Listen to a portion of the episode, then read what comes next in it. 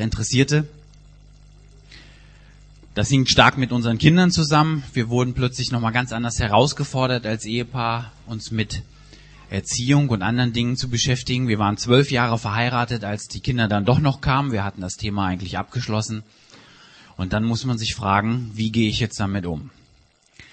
Ich habe mich dann jetzt damit beschäftigt. Herr Büb macht keine Definition von Disziplin, aber ich habe mir dann mich beschäftigt damit, wie definiere ich das? Für mich, für euch, für andere?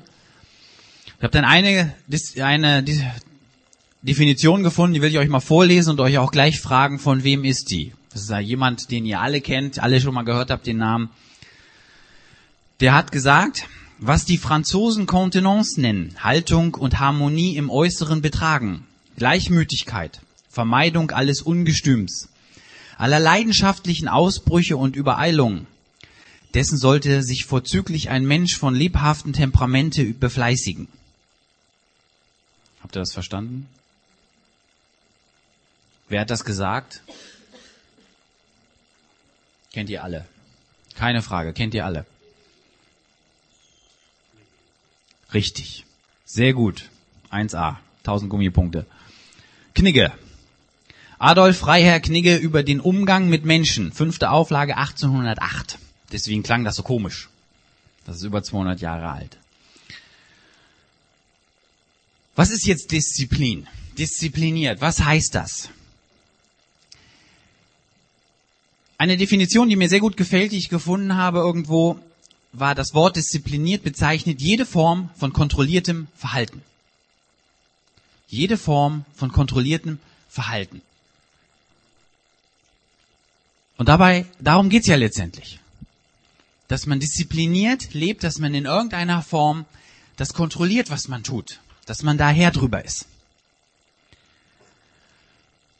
Wir gehen gleich auf unseren Text ein und da geht es natürlich nicht unbedingt um Disziplin im ganz allgemeinen Sinne. Wenn man da im Wörterbuch nachschlägt, dann findet man da ganz verschiedene Dinge. Da geht es eigentlich mehr um Selbstdisziplin. Wie kriege ich mich selbst in den Griff? Wie kontrolliere ich mich selber? Und da war eine Definition, die mir auch gut gefällt. Selbstdisziplin ist die Fähigkeit, unabhängig vom Gemütszustand aktiv zu werden. Egal wie es mir geht, Egal was los ist, ich werde aktiv und kontrolliere mein Handeln.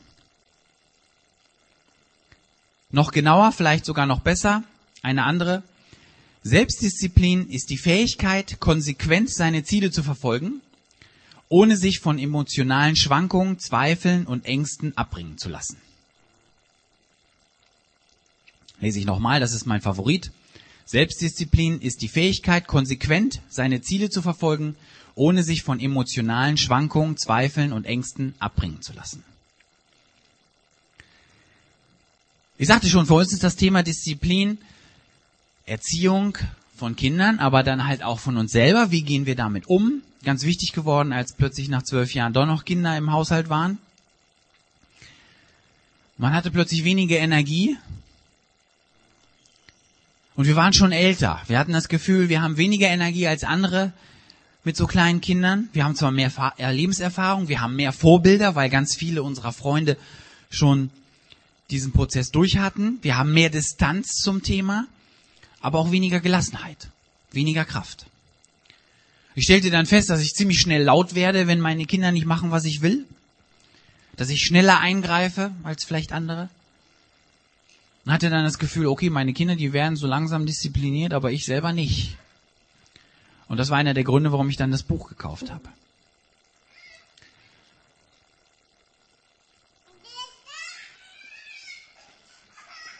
Den Text, den wir als Grundlage für diese Predigt nehmen wollen, steht in Epheser 4, die Verse 17 bis 32, Epheser 4, 17 bis 32, und redet eigentlich ganz allgemein davon, wie wir leben sollen was Jesus von uns erwartet und auch praktische Beispiele. Ich lese das einfach erstmal. Das sage ich euch im Auftrag des Herrn mit allem Nachdruck. Ihr dürft nicht mehr wie die Menschen leben, die Gott nicht kennen und deshalb von ihrem verkehrten Denken in die Irre geführt werden. Ihr Verstand ist verdunkelt, und sie haben keinen Zugang mehr zum wahren Leben, zu Gott. Das kommt von ihrer Unwissenheit und ihrem verhärteten Herzen. Aus ihrer inneren Leere heraus überlassen sie sich dem Laster. Sie treiben jede Art von Unzucht und sind von unersättlicher Habgier. Ihr wisst, dass sich ein solches Leben nicht mit dem verträgt, was ihr über Christus gelernt habt. Ihr habt doch von ihm gehört. Ihr seid über ihn unterrichtet worden und habt an Jesus den Maßstab für euer eigenes Leben. Legt also eure frühere Lebensweise ab. Ja, legt den ganzen alten Menschen ab, der seinen Begierden folgt. Die betrügen ihn nur und führen ihn ins Verderben. Lasst euch in eurem Denken erneuern durch den Geist, der euch geschenkt ist. Zieht den neuen Menschen an, den Gott nach seinem Bild geschaffen hat und der gerecht und heilig lebt aus der Wahrheit Gottes, an der nichts trügerisch ist. Legt das Lügen ab und zeigt zueinander die Wahrheit, sagt zueinander die Wahrheit. Denn wir alle sind Glieder am Leib von Christus. Versündigt euch nicht, wenn ihr in Zorn geratet, versöhnt euch wieder und lasst die Sonne nicht über euren Zorn untergehen. Gebt dem Versucher keine Chance. Wer von Diebstahl gelebt hat, muss jetzt damit aufhören. Er soll seinen Lebensunterhalt durch eigene Arbeit verdienen und zusehen, dass er auch noch etwas für die Armen übrig hat. Lasst ja kein giftiges Wort über eure Lippen kommen. Seht lieber zu, dass ihr für die anderen, wo es nötig ist, ein gutes Wort habt, das weiterhilft und denen wohltut, die es hören. Beleidigt nicht durch euer Verhalten den Heiligen Geist. Er ist wie ein Siegel, das Gott euch aufgedrückt hat. Und er verbirgt euch die endgültige Erlösung. Weg also mit aller Verbitterung, mit Aufbrausen, Zorn und jeder Art von Beleidigung. Schreit einander nicht an. Legt jede feindselige Gesinnung ab. Seid freundlich und hilfsbereit zueinander, und vergebt euch gegenseitig, was ihr einander angetan habt, so wie Gott euch durch Christus vergeben hat, was ihr ihm angetan habt.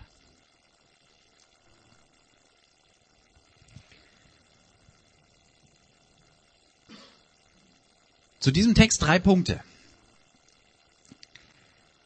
die ich jeweils auf in Richtung diszipliniert, kontrolliert Leben beziehen werde. Das erste ist neues Leben. Wir haben in Gott, in Christus neues Leben. Das zweite, ich greife da einen Punkt heraus, der da in dem Abschnitt steht, neues Denken.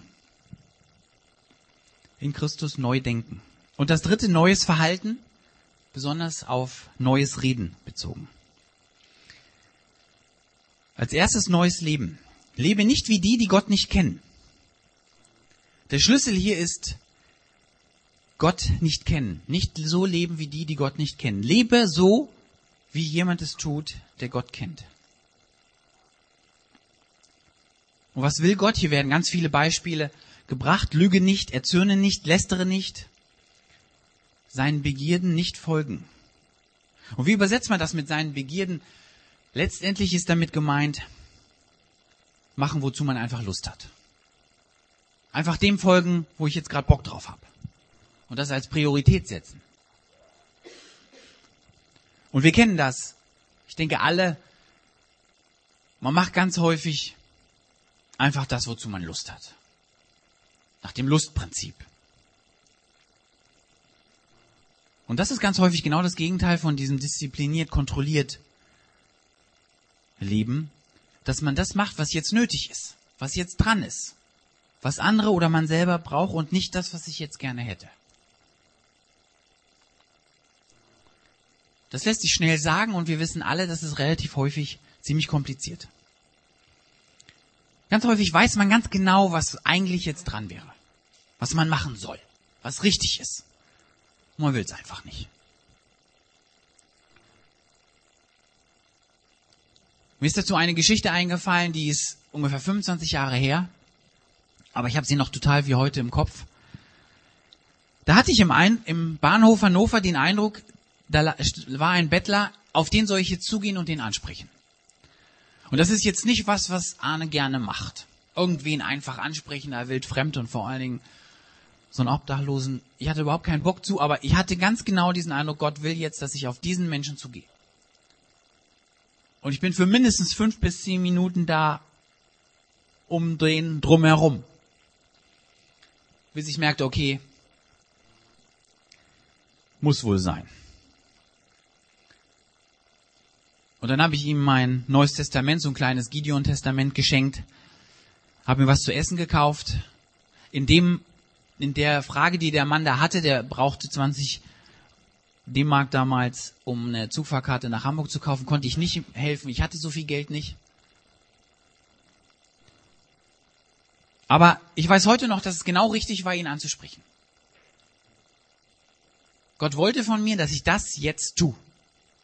Und da mir das in meinem Leben vielleicht zehnmal passiert ist bisher, dass mir Gott so einen ganz klaren Auftrag gibt in dieser Art und Weise, weiß ich heute noch, dass es genau richtig ist. Aber bei ganz vielen Dingen merke ich, naja, das muss mir Gott jetzt eigentlich nicht nochmal so deutlich sagen. Das weiß ich auch so, dass das richtig ist. Aber ich weiß auch, dass ich das nicht will.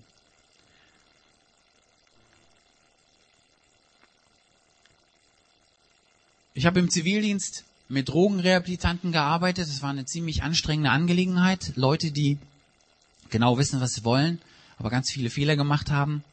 Und wenn die dann nach einer Weile, nach Monaten besser drauf waren und merkten, oh, ich habe wirklich noch mal eine neue Chance im Leben, dann kamen sie ganz häufig zum Hausvater und haben gesagt, oh, ich habe das und das vor, wenn ich hier raus bin.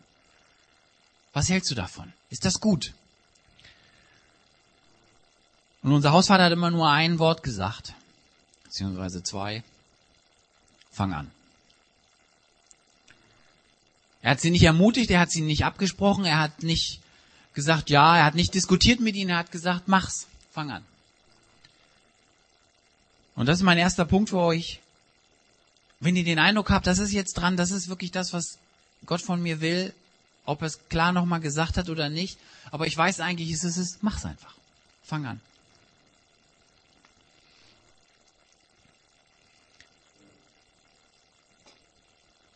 Zum zweiten Teil dieses Abschnitts, da heißt es in Vers 23, lasst euch in eurem Denken erneuern durch den Geist, der euch geschenkt ist. Lasst euch in eurem Denken erneuern. Paulus bringt hier das Beispiel mit, Gott hat uns neue Kleider angezogen, er macht uns zu einem neuen Menschen. Was wir machen, was wir tun und was wir lassen, soll neu sein. Und wir reden ganz häufig davon, wie wir uns verhalten und was wir machen oder auch lassen. Aber der Grundschlüssel dafür, dass wir dahin kommen, dass wir neue Sachen machen oder auch neu lassen, ist letztendlich das Denken. Was geht hier im Kopf ab? Und wenn ihr euch für Sport interessiert, für Leistungssport, dann habt ihr das in diesen Interviews mit den Sportlern vielleicht ein paar Mal gehört. Ja, ich konnte das, aber ich konnte das nicht abrufen. Es hat irgendwie im Kopf nicht getickt, es, ich kam nicht weiter. Und ich weiß nicht, ob ich mich in diesem Kreis dafür entschuldigen muss, wenn ich ein Beispiel vom Fußball nehme. In manchen Gemeinden wird das gehasst, in anderen mögen sie es. Aber dieses Fußballspiel Deutschland gegen Schweden, das hat ja wahrscheinlich auch jemand, der für Fußball sich nicht interessiert, mitgekriegt, dieses berühmte 4-4. Wo Leute, die Fußball mögen, wahrscheinlich in zehn Jahren noch drüber reden. Wo eine Mannschaft super spielt und 4-0 führt und dann irgendwas bei elf Leuten gleichzeitig im Kopf umdreht sich und dann funktioniert nichts mehr und sie versauen alles. Es war für mich ein super Beispiel, wie es einfach im Kopf der Schalter umgeht und eine Sache, die man eigentlich kann, nicht mehr funktioniert, weil man falsch denkt. Und ich denke, das ist auch für uns ein gutes Beispiel zu sehen.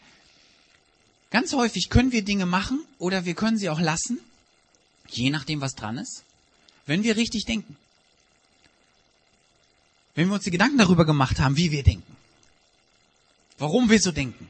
Was da bei uns abgeht. Was die Gedankengänge sind, die uns dahin bringen, etwas zu tun oder es nicht zu tun.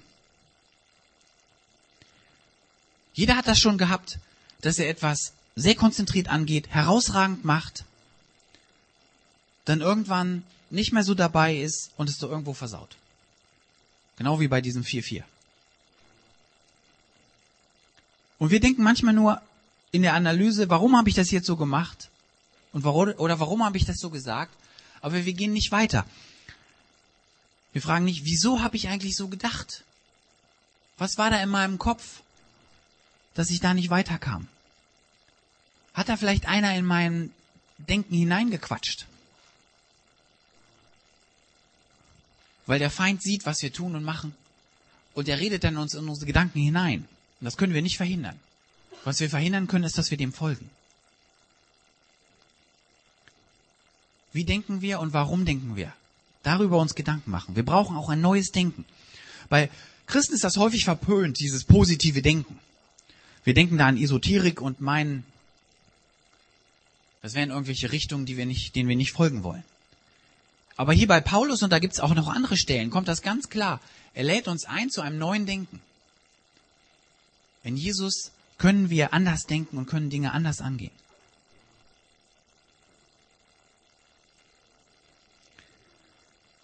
Und der dritte Punkt, neues Verhalten, das folgt daraus. Vers 31 heißt es, weg also mit aller Verbitterung, mit Aufbrausen, Zorn und jeder Art von Beleidigung. Ganz praktisch. Lüge nicht, erzürne nicht, lästere nicht. Neues Verhalten. Und dann geht das weiter. Er dreht das dann um ins Positive. Und das ist für uns ja immer wichtig, nicht nur auf das Negative zu gucken, sondern auch, was sollen wir an dessen statt machen? Seid freundlich, und hilfsbereit zueinander. Vergebt euch gegenseitig. Wir haben neues Leben. Aus diesem neuen Leben können neues Denken entstehen. Aus dem neuen Denken neues Verhalten, neues Reden. Wie häufig quatschen wir uns um Kopf und Kragen? Reden wird häufig so als eine kleine Sache angetan. Wir redet den ganzen Tag irgendwas. Aber hier ist am allermeisten Disziplin gefragt, Selbstbeherrschung. Und reden geht ganz schnell. Man redet irgendwas mal so schnell dahin. Und da brauchen wir die richtige Haltung, da brauchen wir ein richtiges Denken. Sonst funktioniert das nicht, dass wir da umlernen. Das klappt sonst nicht. Ganz schnell ist was gesagt, ganz schnell haben wir was verplappert. Und ganz langsam ist, haben wir es nur repariert und uns entschuldigt. Jeder kennt das, dass er das nur einfach so dahergesagt hat und dann ist die Beziehung gestört, dann ist sie belastet. Und als ich diesen Vers las, wurde ich sofort erinnert an eine Geschichte, die ich vor Jahren denn mal irgendwo gehört habe und die mir wieder in den Kopf kam, von den drei Sieben von Sokrates. Das hat mit Bibel nun gar nichts mehr zu tun, aber es sind Dinge, die Paulus auch so gesagt haben könnte, weil da drei Schlagwörter vorkommen, die Paulus in anderen Worten auch sagt. Da kommt jemand zu Sokrates und sagt, Mensch, hier, da hast du mal gehört, ich will dir was erzählen. Und der sagt nur, halt, hast du das, was du sagen willst, durch die drei Siebe gefiltert. Und die andere, nur drei Siebe, welche Filt Siebe? Was soll, soll das sein? Das erste Sieb ist die Wahrheit. Das, was du mir jetzt erzählen willst, ist das wahr. Der andere meint, hm, ich habe das nur gehört, ich weiß es nicht. Okay. Das zweite Sieb ist das, was du sagen willst, gut. Oh nee, ganz im Gegenteil, ich glaube nicht. Naja, und das dritte Sieb ist das, was du mir jetzt erzählen willst, ist das wirklich notwendig, dass du es mir jetzt erzählst? Hm, ich glaube nicht. Na, da sagt, lächelt Sokrates und sagt, also wenn es wirklich nicht unbedingt gut ist und nicht wahr ist und nicht notwendig, dann lass es bleiben.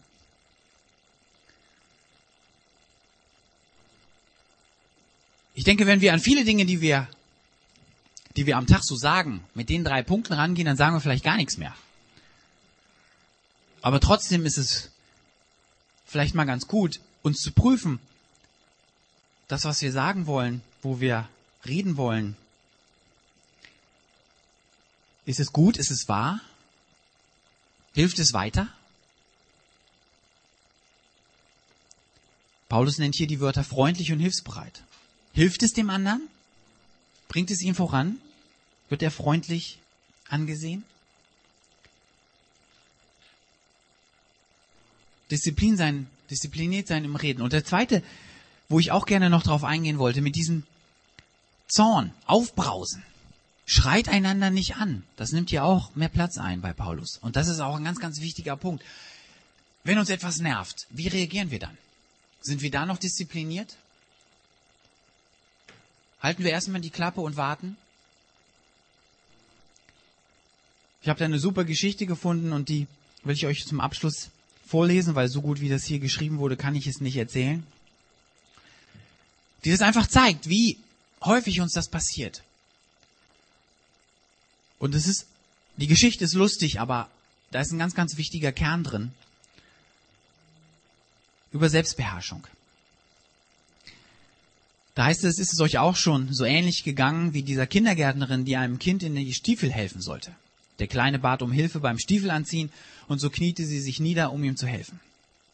Nur mit gemeinsamem Stoßen, Ziehen und Zerren gelang es der Kindergärtnerin, den einen und nach der gleichen Prozedur auch noch den anderen Stiefel anzuziehen. Als der Kleine sagte, die Stiefel sind ja vertauscht am falschen Fuß, musste die Kindergärtnerin ihre Gefühle heftig runterschlucken. Aber so war's. Links und rechts vertauscht. Nun war es auch nicht viel einfacher, die Stiefel wieder von den Füßen runterzuzerren. Es gelang ihr aber, ihre Fassung zu wahren, während sie die Stiefel auszogen, vertauschten und dann gemeinsam wieder anzogen, mit Zerren und Murksen. Der Kleine sagte dann trocken, das sind nicht meine Stiefel. Sie biss sich auf die Zunge und unterdrückte ein hässliches Wort. Warum sagst du das erst jetzt? Wieder kniete sie sich nieder und zerrte an den widerspenstigen Stiefeln, bis sie ausgezogen waren. Da erklärte der Kleine deutlicher, das sind nicht meine Stiefel, aber sie gehören meinem Bruder. Meine Mutter hat gesagt, ich müsse sie heute anziehen, weil es so kalt ist.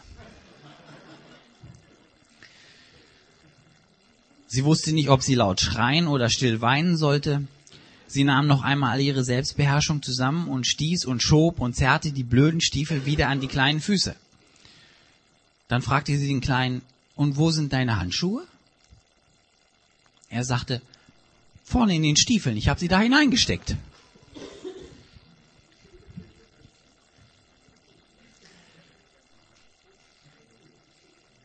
Denke, uns geht das auch ganz so, dass wir uns ganz häufig so, dass wir uns aufregen über Dinge, die vielleicht nicht immer so lustig sind wie das hier, aber die uns genauso nerven würden wie diese Kindergärtnerin. Also ich konnte das sofort nachvollziehen. Mit unseren Kindern passiert sowas in ähnlicher Form immer mal wieder.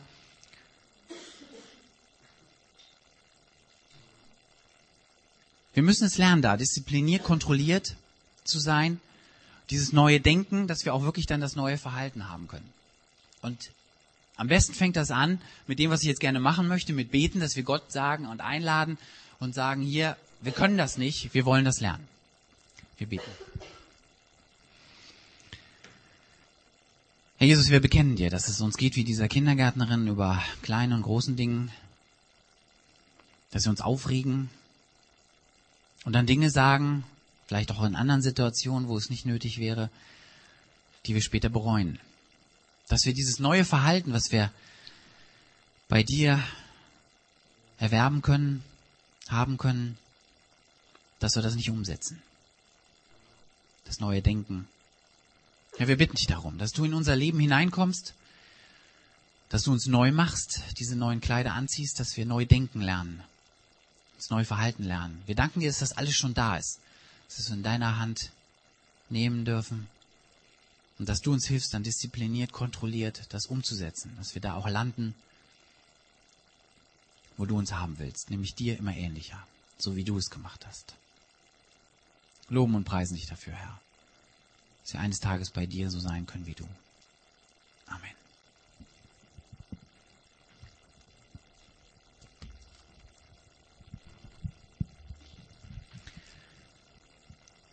Wir haben jetzt noch Zettel verteilt auf die Tische, so kleine Kärtchen, wo jeder was sich was mitnehmen kann, woran er mitarbeiten möchte. So Bereiche, wo er denkt, das ist jetzt mein Punkt, da denke ich, da muss ich noch dran gehen.